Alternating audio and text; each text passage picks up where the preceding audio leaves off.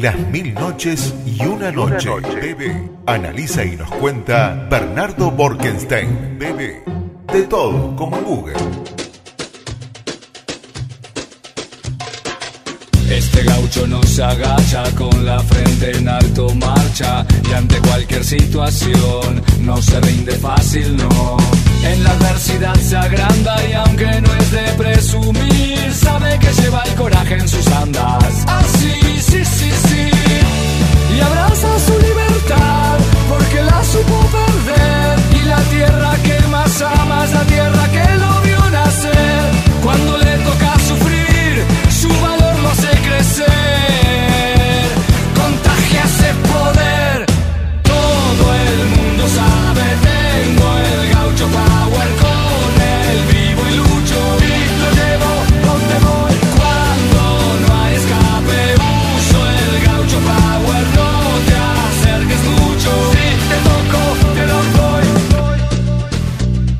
La noche 20 de las mil noches es lo último que acabamos de escuchar y lo Sí, que estamos sí, repitiendo como sí. autómatas.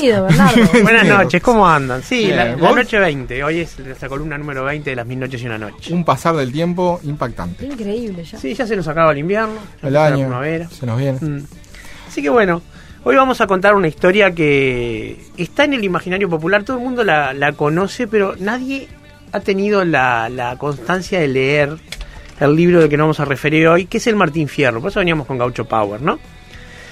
Eh, todo el mundo lo ha escuchado nombrar. Este, curiosamente, nosotros tenemos un postre que se llama Martín Fierro. Eso te iba a Que decir. soy dulce. Sí, pero que en Argentina eso se la- llama Vigilante. Yo una Ah, vez quise pedir un Martín Fierro en Argentina y no sabían de lo que les estaba hablando. Siempre cambiando los nombres. Exacto. Y siendo que el Martín Fierro es de ellos, según Lugones, ¿Y tiene algo que ver?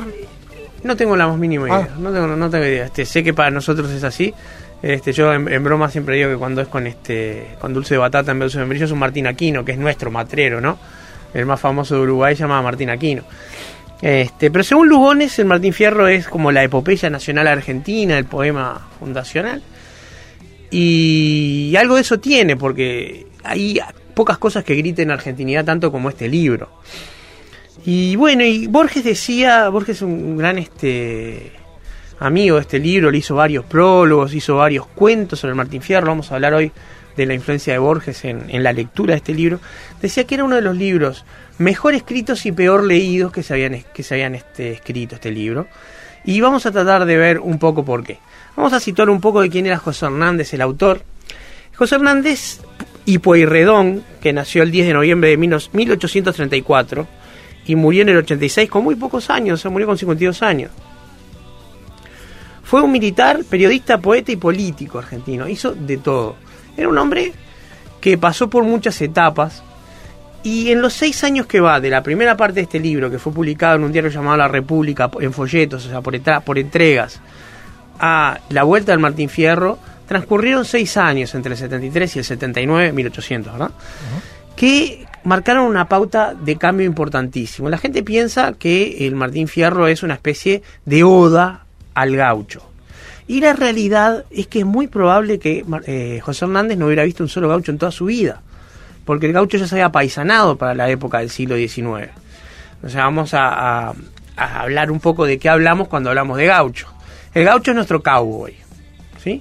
El hombre de las planicies, completamente asilvestrado, sin hogar fijo, errante, con lo único que llevaba consigo eran los arreos del caballo, todo lo que necesitaba para montar, un facón, si acaso llevaba algún sable, pero el sable era la marca del melico, no, no- no era muy, muy arma del gaucho, y eh, algunas cosas para cocinar, una pequeña olla, una caldera y Nada poca cosa más. nada No, estable. no, no, por supuesto, el gaucho era completa.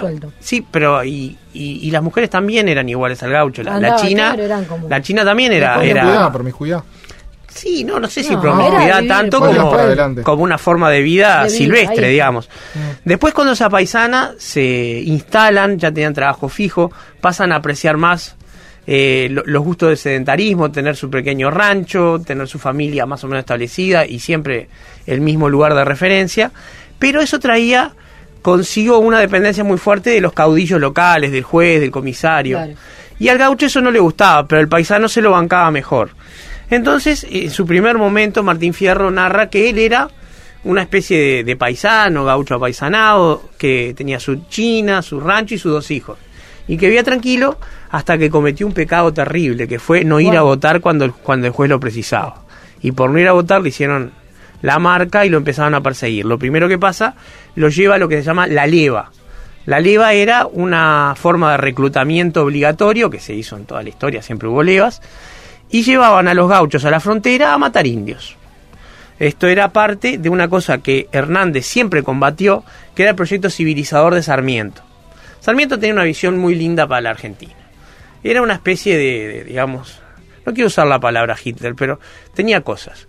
Porque él quería limpiar a la Argentina de indios y de gauchos, y por limpiar me refiero a limpieza étnica, su frase no escatime sangre de gaucho es real, y quería poblarla con gringos rubios, con, con extranjeros de Europa.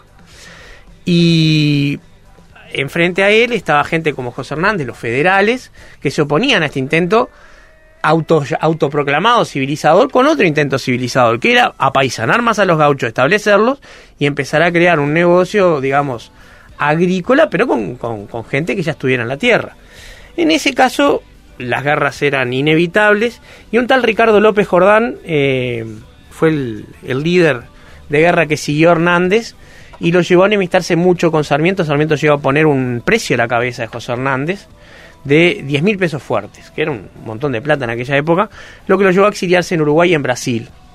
Y ahí es donde empieza a escribir sus primeros poemas más o menos publicados.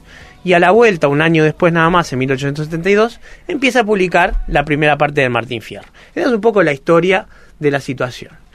Y el Martín Fierro tiene, como les decía hoy, dos libros y son dos libros radicalmente diferentes. ¿Por qué? Porque el Hernández que escribe la primera parte era un eh, joven, digo, seis años más joven, pero joven, eh, hombre que peleaba contra el proyecto civilizador de Sarmiento. Como decíamos, era un romántico, básicamente, y veía en el gaucho una suerte de ideal romántico, una persona que luchaba por una especie de, eh, como diría Rousseau, de estado de buen salvaje, que se podía civilizar y convertir en otra cosa, pero que esencialmente era bueno. En la segunda parte, eh, Avellaneda lo, le da un cargo de diputado, y él ya era un político establecido, y su visión del gaucho pasa a ser una cosa completamente diferente. Ya va a ser más paternalista, y vamos a ver ahora, voy a dedicar dos minutos al, al primer, la, la primera parte del gaucho Martín Fierro, y después vamos a dedicar la vuelta y vamos a ver las diferencias y por qué Borges decía que este libro fue tan mal leído. Bueno, lo primero es decir, bueno, esto es un poema, eh, es un poema rapidísimo de leer, tiene un ritmo impresionante y tiene momentos que hasta el, el discurrir es hasta, hasta fílmico por, por, por momentos. Martín Fierro empieza la, la, la epopeya suya cantando y con los versos que son, bueno, son, son absolutamente conocidos por todo el mundo en el Río de la Plata. Aquí me pongo a cantar al compás de la vihuela, que el hombre que lo desvela una pena extraordinaria, como la ave solitaria con el cantar se consuela. Pido a los santos del cielo que ayuden mi pensamiento. Les pido en este momento que voy a cantar mi historia, me refresquen la memoria y aclaren mi entendimiento. Es empieza con una invocación. Los poemas eh, de epopeya generalmente empiezan con una invocación a un poder a un poder más alto y siguen contando las peripecias. La, en, en, un núcleo lo que le pasa a Martín Fierro es, él empieza a contar su historia como, como paisano, cuando tenía un rancho, cuando tenía una china, cuando tenía sus hijos, cuando lo lleva a la leva, los, los males que pasa con, con el problema de la leva, no le pagaban, tenía hambre, tenía frío, no tenía ropa, los indios que vivían en la misma situación de decadencia que ellos, pero que eran eh, guerreros mucho más poderosos, cada vez que venían les pasaban por arriba, y veían cómo aparte la plata que les venía para ellos se la quedaban todos entre el comisario, el juez y todos los, los de se arriba. la repartían por ahí. Se la repartían y nunca les llegaba pero ni siquiera la comida. El gaucho no precisaba muchas cosas, pero había tres que necesitaban eh, sí o sí. El caballo. El caballo, pero por supuesto. Y se les llevaban los mejores. El Siempre- facón. Bueno, pongamos que facón tenían porque eso ya era de ellos. No, él precisaba naco, que era tabaco para fumar. Uf. Necesitaba eh, yerba para tomar mate, son dos cosas que eran imprescindibles. En el éxodo del pueblo oriental, Artigas, uno de los problemas logísticos que se ocupó de resolver primero, fue la resolución de darle yerba y tabaco a, a los que iban con él. Y la tercera que necesitaba era eh, abrigo. Necesitaba su poncho y, y una ropa más o menos razonable para poder eh, estar en, en la pampa, sobre todo en frío, que, que es el invierno. Y no tenía ninguna de las tres, a veces le faltaba para fumar cuando estaban en, en la frontera con, con la leva. Y en un momento Martín Fierro ya estaba muy frustrado, muy enojado, y se va a una, a una peña, en una, en una pulpería donde había cantarola y baile y todo eso. Y él dice que estaba, estaba de mal humor, lo canta él mismo, ¿no? Siempre en verso, en una estructura interesante que son sextillas de versos octosílabos, es, es muy ágil de leer. Yo insisto, la gente que lo lea, pues se lee rápido y es muy entretenido en, ese- en ese sentido. Entonces, como te decía, aparece una pareja de negros. ¿Sí? ¿Ahí en la pulpería? Sí, sí, en un baile vinieron Ah, una pareja de negros, negro con su con su china, este, vinieron a bailar y a, y a pasarla bien, pero Martín Fierro lo mira ya de entreojo y de entrada se mete con ella, ¿no? Le dice Bah, vaca mal, yendo gente al baile, ¿no? La trata de vaca en una alusión anatómica clara. La negra no se inmuta, le dice más vaca será tu madre y sigue derecho. Más vaca será tu madre. Exactamente, así Claro. le dice. Entonces, Martín Fierro lo sigue provocando, lo sigue provocando, hasta que el negro reacciona, se van al cuchillo y Martín Fierro lo mata. No, Sí. no, Bernardo. Tiene que huir y ya ahí se convierte en un matrero, ¿sí? Un gaucho este, sin ley. Lo que en el antiguo este sería un outlaw o un forajido, él se convierte en eso. Después en otra pulpería lo vienen a provocar a él, esta vez el, el amigo del comisario o del juez, no sé, más o menos lo mismo, y también lo mata. Entonces con estas dos muertes, él no tiene más remedio que Huir. huir, pero aparte ya no volver a tener contacto con, las, con, la, con la civilización. Tiene que asilvestrarse del todo. Y le mandan una patrulla a buscarlo. Le mandan ahí sí a una cuadrilla de gente a, a perseguirlo y a traerlo vivo muerto y preferentemente Como muerto. fuera. Sí, como fuera. Generalmente muerto porque, bueno, quieren mandar haciendo un expediente Claro, a una cuadrilla claro. de analfabetos, ¿no? Porque también eran de leva. Y más en ese momento. Es- especialmente en ese momento. Y bueno, la cuadrilla viene, eh, hay uno de los versos de, de las, de las partes más lindas de este poema, se- él siente que se acerca, se prepara para la lucha, libera el caballo, afila el cuchillo, se prepara y les grita, vengan todos juntos o da uno que lo estoy esperando. A ver. Empieza a rudo este. Y bueno, era, era un tipo valiente, eso no cabe duda. Sí, sí. Pero estaba, tenía las de perder porque eran muchos. Y uno de la leva, que se llamaba Cruz, el sargento Cruz, se da vuelta. Dice, yo no voy a permitir que maten a un valiente. Se pone espalda con espalda con Martín Fierro, se defienden de todos, ganan y se dan cuenta que los dos se quedaron sin alternativas y se van con los indios a la Pampa. Él dice con los Pampas, pero en realidad eran, este, Los indios. eran mapuches. ¿tá? Pero vivían en la Pampa. Eh, los, los porteños le decían pampa a los indios, pero los indios así mismos llamaban het, que quiere decir gente, no, no se llamaban pampas así mismo. Y bueno, y ahí termina la primera parte, una epopeya heroica, donde Martín Fierro es empujado, empujado, empujado hasta el límite, responde y después renuncia a todo y se va. En el interín, como te decía, eh, Hernández vende montones de libros, reimpresiones, reediciones, hace muy famoso, hace muchísimo dinero y termina siendo diputado. Y a los seis años, no sé qué le dio, o sea, cuál habrá sido la, la- la motivación de Hernández, pero decide escribir la segunda parte, se lo pedirían, digo yo. Y no tiene mejor idea que hacerlo que poner una especie de prólogo, que es una especie de carta al lector, donde describe por qué eh, intentó hacer esa segunda parte. Y yo creo que el no aclares que oscurece le vendría bárbaro. a Sí. Hernández en ese no momento. tendría que haber estado esa segunda parte. A mí me parece que habla en contra de Hernández, porque él dice, por ejemplo, no voy a citar un pedacito corto de, de esa parte. Sí.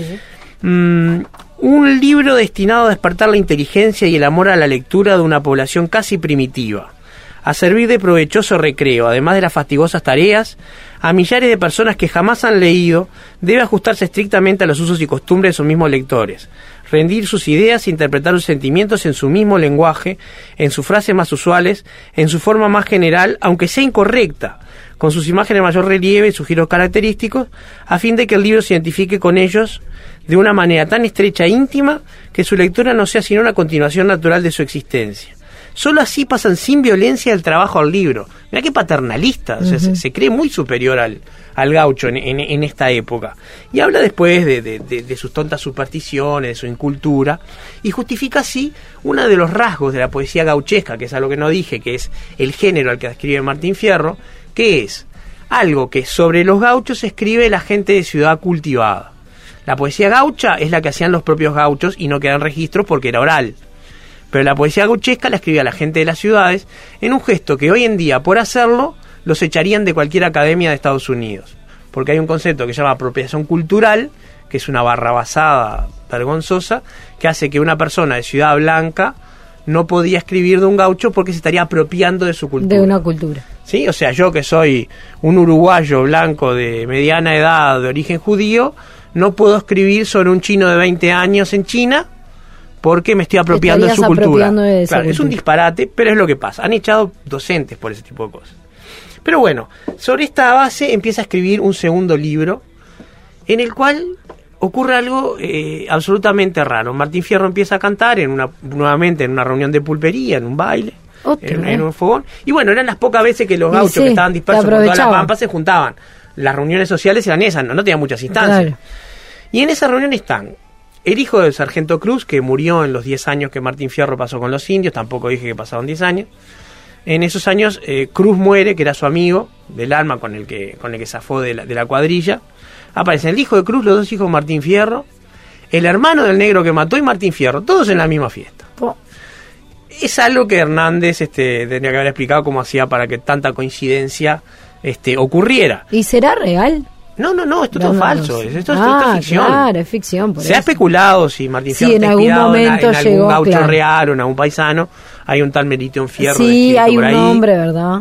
Pero no, no, esto es una, ficción. ficción. Sí, sí, sí, sí, absolutamente. Y ahí Martín Fierro cuenta sus peripecias con los indios, la muerte de Cruz, el hijo de Cruz y sus dos hijos cuentan los de ellos, y en particular el hijo menor cuenta cómo quedó a cargo de el viejo Vizcacha, un tipo miserable y un pícaro de, de- de la peor calaña que lo trataba mal, pero como dice el poema, cuando se ponía en pedo le daba por aconsejar. Y ahí los consejos del viejo Vizcacha, que para el común de la gente son más conocidos que todo el resto del Martín Fierro. Por ejemplo, el famoso hacete amigo del juez y no de qué quejarse, que siempre es bueno tener palenque en día rascarse, lo abrevié. Y este ¿Qué pasó en esta pulpería? ¿Qué, qué- qué bueno, terminó pasando? se ponen a payar todos. Primero paya Cruz y eh, Fierro y cuenta sus peripecias. El hijo de Cruz, que lo llamaban Picardía, cuenta las suyas. El hijo mayor de Fierro, que fue a la cárcel por, por pobre y otras cosas también. Y el hijo menor cuenta lo que pasó, entre otras cosas, con el viejo Vizcacha. Y esos consejos espantosos que le daba. Después, Martín Fierro cuenta, eh, le da consejos a sus hijos y ocurre la famosa payada, que es el enfrentamiento con el hermano del negro, que es, nos enteramos que es el hermano al final. Yo estoy dando este datos que no son spoiler porque esto hay que leerlo. La Sí, prosa es linda de leerla, eh, las peripecias chicas que están dentro de, de la anécdota son interesantes de leer y la payada es una oda metafísica maravillosa. En el momento que el negro le pregunta cuál es este cómo hizo Dios al tiempo y con qué vara lo midió y Fierro le contesta el tiempo es una rueda no tiene principio ni fin y el que lo mide es el hombre para saber lo que ha vivido y le resta por vivir y de ahí para arriba. Bien. entonces esto termina en la payada y ahí termina la vuelta payada Martín Fierro. general. termina sí con un cuento y se van todos. A Borges esto le parecía que no daba algo se precisaba. Y Borges que, que estudió mucho que prologó mucho este libro decide escribir algunos cuentos. Y en particular dos que los voy a recomendar y los voy a contar apenas para redondear esto que para mí le dan un final tanto al primer libro como al segundo. Y leyendo el Martín Fierro en sus dos partes con estos dos cuentos de Borges uno se queda con una historia que no tiene nada que envidiarle a ninguna epopeya del mundo. Estos cuentos son El fin y biografía de Tadeo Isidoro Cruz. Biografía de Tadeo Isidoro Cruz viene a ser una especie de epílogo a la primera parte y el fin una especie de epílogo a la, La segunda, segunda parte, la vuelta de Martín Fierro. En la primera se cuenta toda la vida de Tadeo Isidoro Cruz, que era el sargento Cruz, y cómo decide eh, pasarse para el lado de Martín Fierro y cómo terminan. No voy a contar el cuento. Y en la segunda, el fin, en la pulpería de Recabarren, a mí me parece que el, el apellido Recabarren es una de las genialidades de Borges por cómo suena, esa aliteración que tiene, Fierro, Recabarren, como que da una cierta, cierta idea. Eh, está Fierro ahí y viene el, el, negro, que rápidamente entendemos que es el de la, el de la payada. Y empiezan a hablar muy mansamente, como diciendo, bueno, mire, este, estaban los gurises, no quería darles la idea de que había que pelear, se empiezan a hablar así. Y se van de la pulpería sacando los cuchillos y dispuestos a pelear. ¿Qué pasa y cómo termina? No lo voy a contar. No, que la gente lo lea. Este es el final de esta de las mil noches y una noche. Y Realmente la dupla Borges y Hernández es imbatible. Por favor, leanlas y disfrútenla. Muchas gracias, Bernardo. Hasta pronto.